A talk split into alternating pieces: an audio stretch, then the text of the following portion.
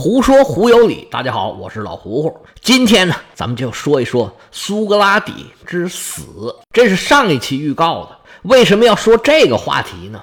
因为大家现在看到的关于苏格拉底之死的说法呢，有很多呀，都是似是而非，把整个问题呢给简单化了，而且里面很多说法啊都是有问题的。我们今天呢就把这个事儿啊掰开了揉碎了，详细的给各位说一下。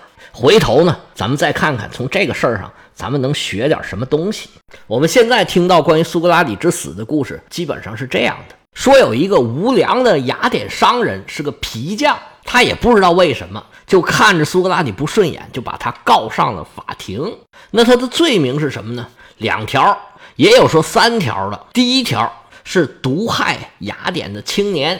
他用什么毒害呢？就用他的思想，用他自己的理论体系，把雅典的青年都给教坏了。这是第一条。第二条罪状呢，是说呀，他不信雅典的神，他自己造了一个新神，他信这个。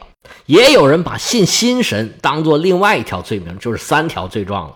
然后法院就开始审判他。那时候也不是法院，其实就是陪审团。当时那陪审团很大，五百零一个人。第一轮投票判他有没有罪的时候，是以二百八十票对二百二十票微弱的优势判他有罪。然后呢，这老爷子就在法庭上一通的辩护，就说了自己为什么无罪。结果可倒好。到了第二轮投票判他什么刑的时候，他这一番辩护啊，不但没有用，反而起了副作用。这次判他有罪的人呢，有三百六十票，只有一百四十票是反对他有罪的，等于说他的一番辩护啊，给自己跑了八十票。一般的评论就说啊，这个罪名就是莫名其妙。那么这个雅典人啊，都是傻瓜，他们不但给智者判罪了。而且呢，智者的一番辩护，让他们自己为自己的愚蠢感到恼怒，所以他们才判了苏格拉底有罪。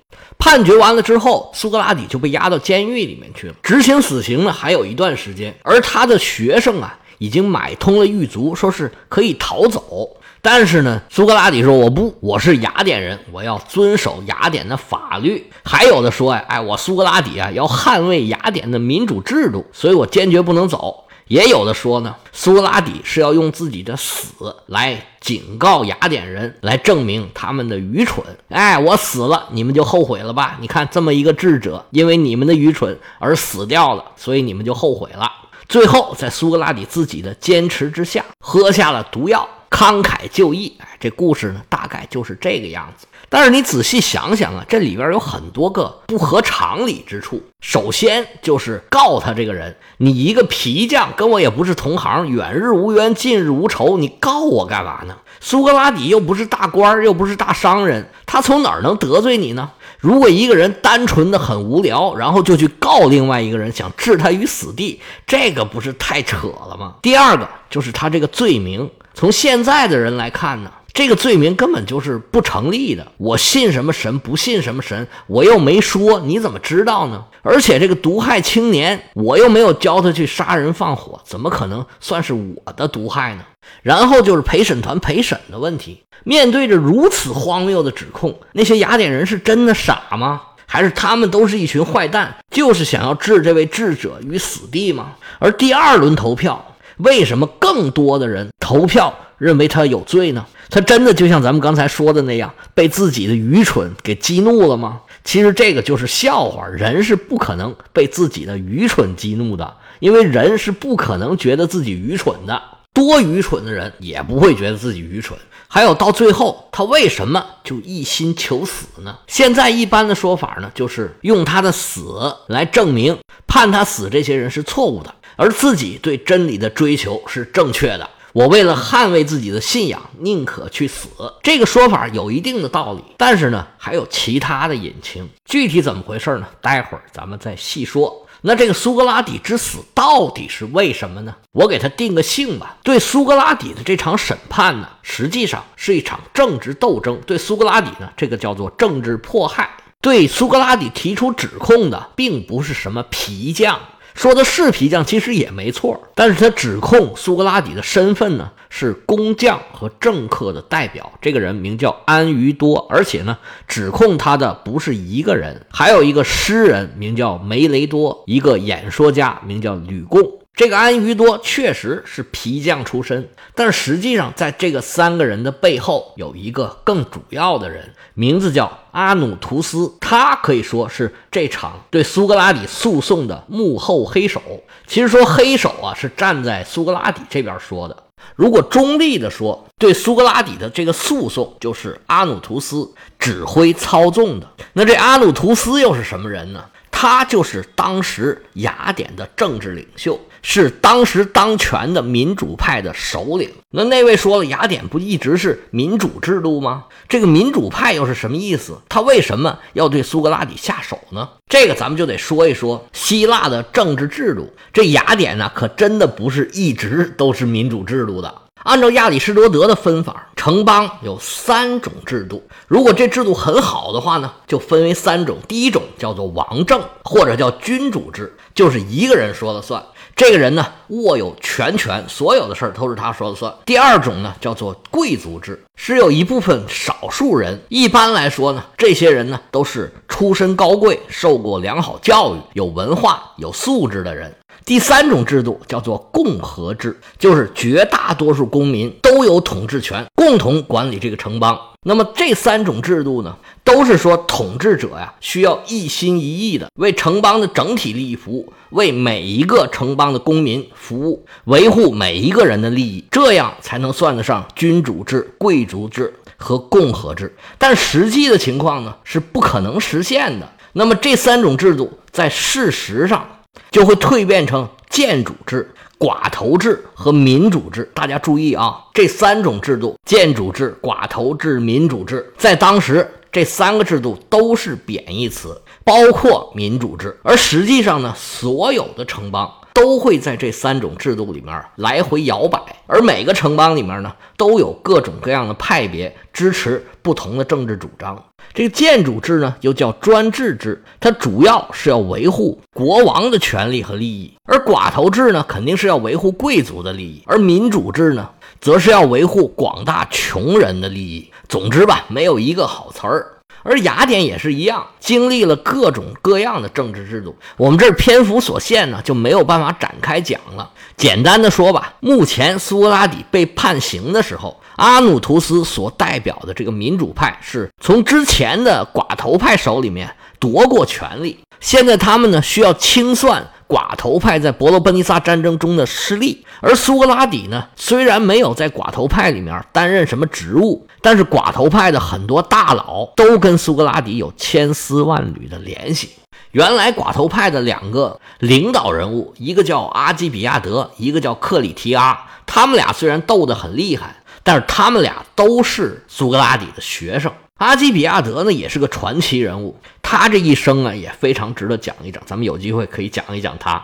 当初是他全力主张远征叙拉古的，但是由于啊被判罪了，这个打仗他就没打成，半路啊就跑了。不但跑了，他还叛逃到斯巴达，后来呢又叛逃到波斯。这辈子是来回折腾，最后他又回到了雅典，但是最后还是无济于事。这个伯罗奔尼撒战争还是失败了，而克里提阿呢，他对远征到叙拉古这个战争失利啊，负有重大的责任，因为他领导雅典的军队在那儿战败，全军覆没，他自己也死在那里了，他当然也是主要的责任人之一了。另外还有一个是一个著名的历史学家。他有一个希腊史的著作，其实是续写的伯罗奔尼撒战争史。还有一个著名的著作叫做《长征记》，是讲他作为雇佣军帮助波斯人打仗，但是仗呢没打，他就从波斯带着军队往回返的这么一个过程。他也是苏格拉底的学生，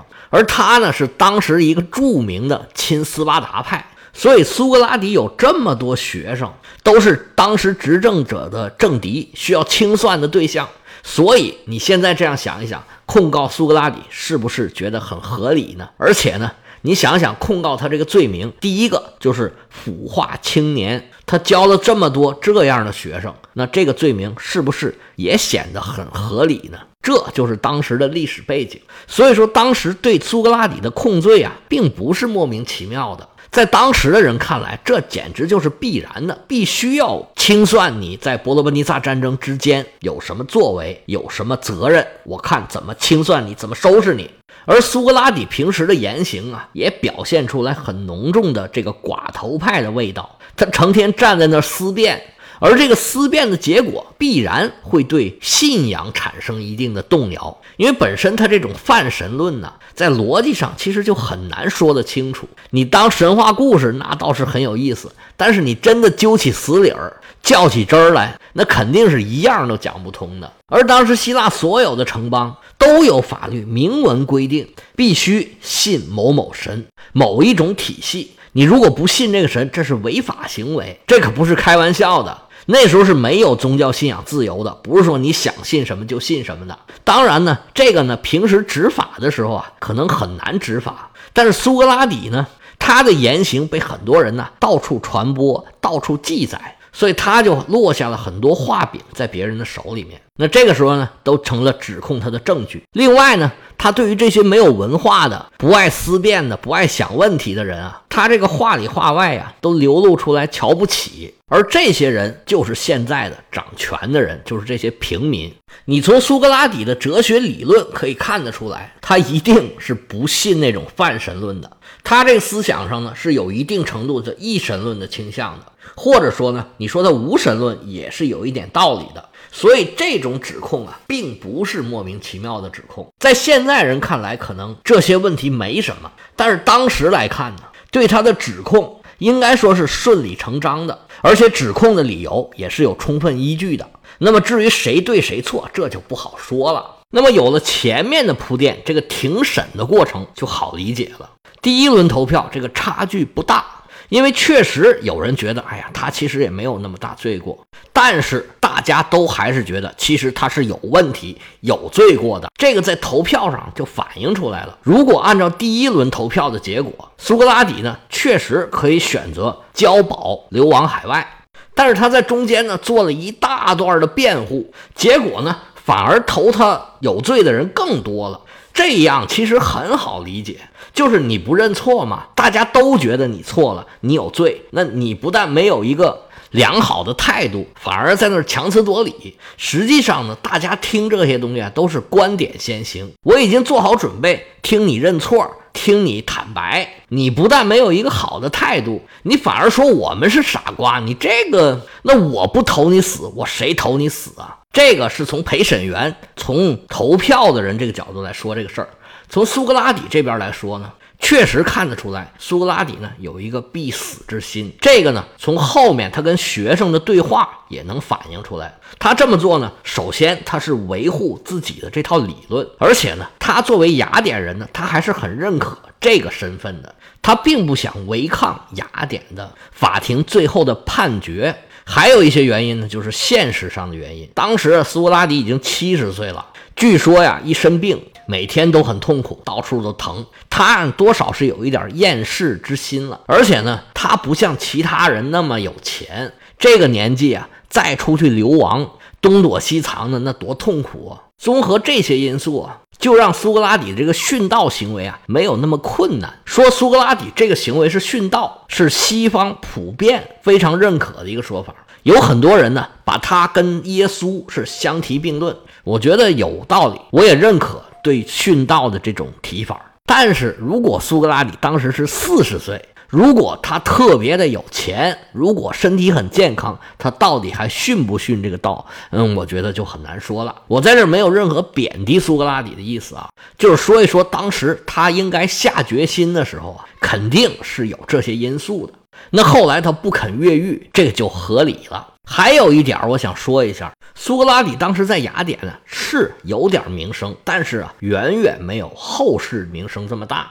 他在哲学界之所以有现在这个至高无上的地位啊，主要原因呢，他有学生，好学生啊，把他给捧上去的。一个是柏拉图，一个是亚里士多德。